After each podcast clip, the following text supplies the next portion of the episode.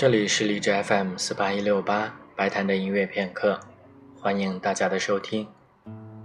今天是万圣节，所以在今天的节目当中，准备和大家分享一些听起来比较阴森、比较恐怖的音乐。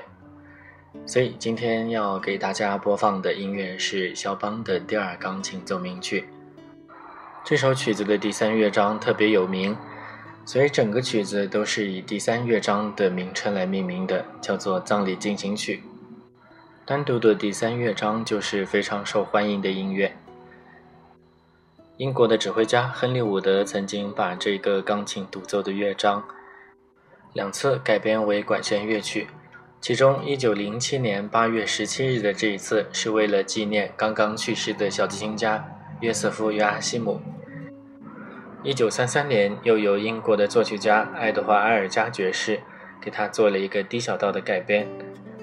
结果，他的改编的这个版本初次演出就是在埃尔加自己的纪念音乐会上。肖邦所写的这个葬礼进行曲的乐章使用在了肯尼迪的国葬仪式上面，还有英国的温斯顿·丘吉尔以及后来的首相撒切尔夫人。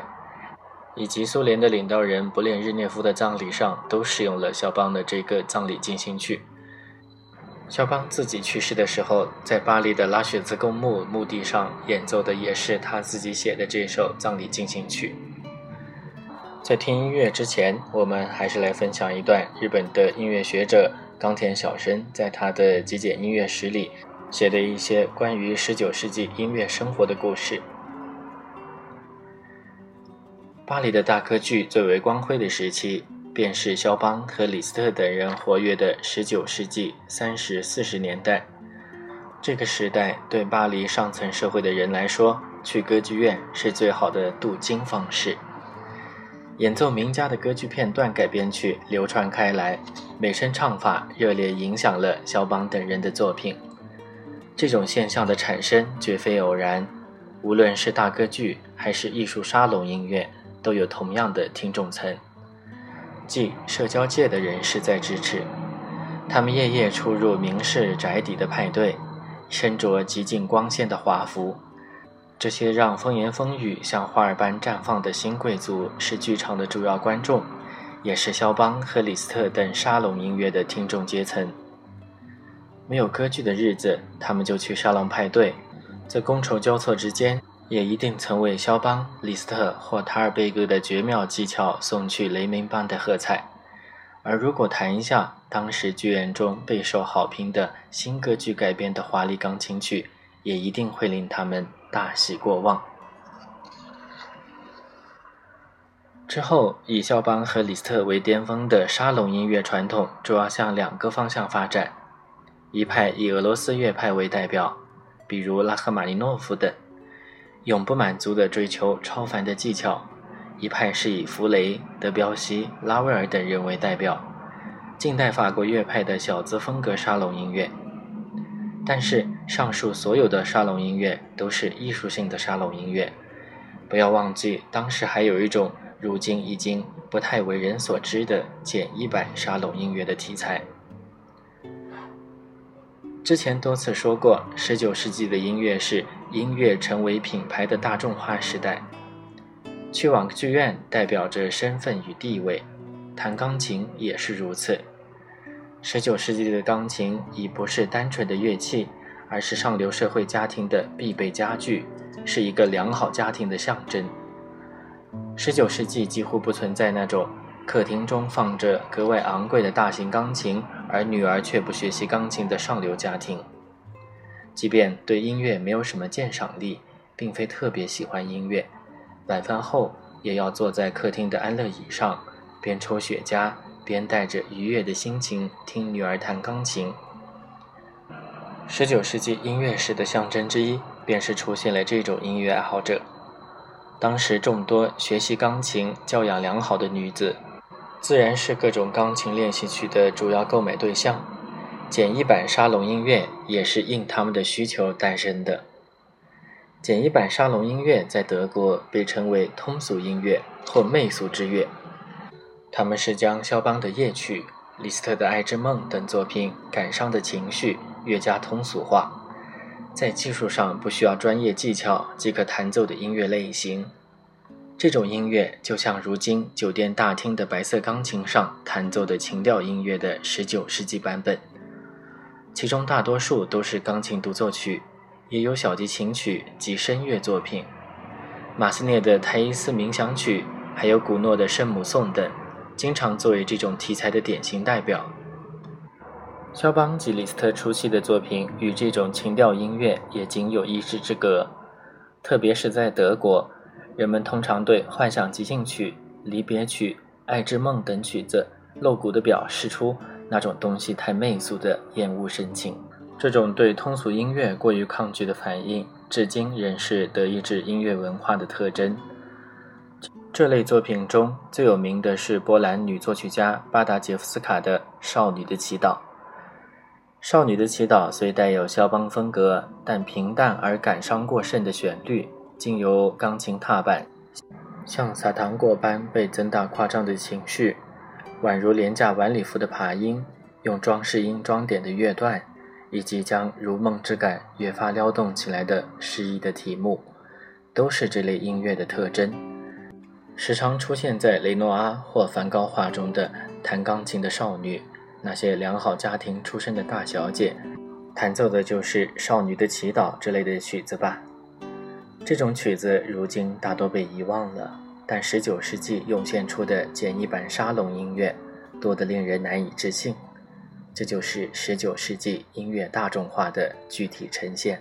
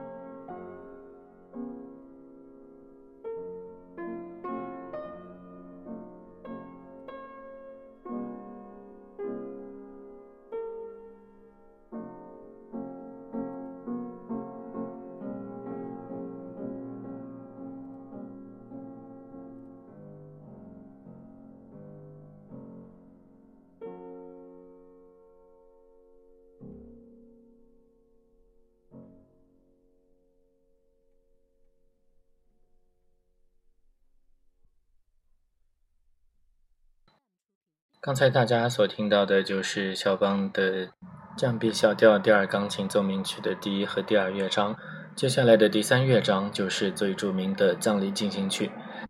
刚刚在听前面两个乐章的时候，不知道大家有没有注意到这个钢琴的音色有点不太一样。这个录音用的演奏钢琴是一架1849年的埃拉尔古董钢琴，这个牌子据说也是肖邦最喜欢的牌子。好，下面请大家一起来听第三乐章《葬礼进行曲》。